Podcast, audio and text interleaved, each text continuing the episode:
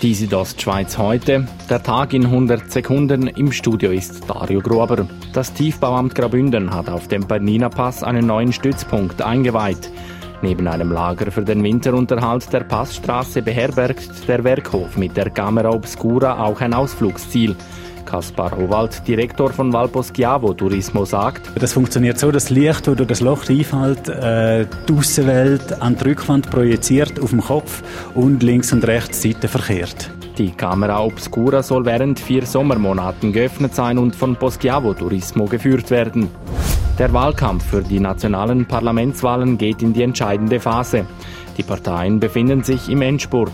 Um möglichst viele Stimmen zu erhalten, investierten sie in verschiedenste Wahlkampfstrategien.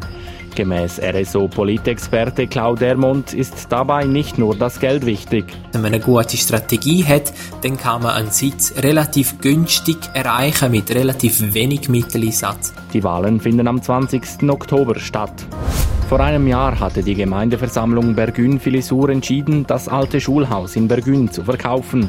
Nun wird der Verkauf Tatsache, wie die Zeitung Südostschweiz am Wochenende heute schreibt.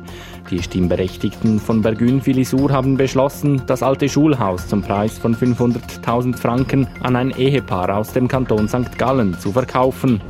Seit zehn Jahren liegt der Lohnzuwachs in der Schweiz nicht mehr über einem Prozent. In diesem Jahr wird die Schweiz damit das Jahrzehnt mit dem schwächsten Lohnzuwachs hinter sich haben, wie eine Auswertung der Schweiz am Wochenende zeigt. Ein schlechteres ist im schweizerischen Lohnindex nicht zu finden. Die Südostschweiz heute, der Tag in 100 Sekunden, auch als Podcast erhältlich.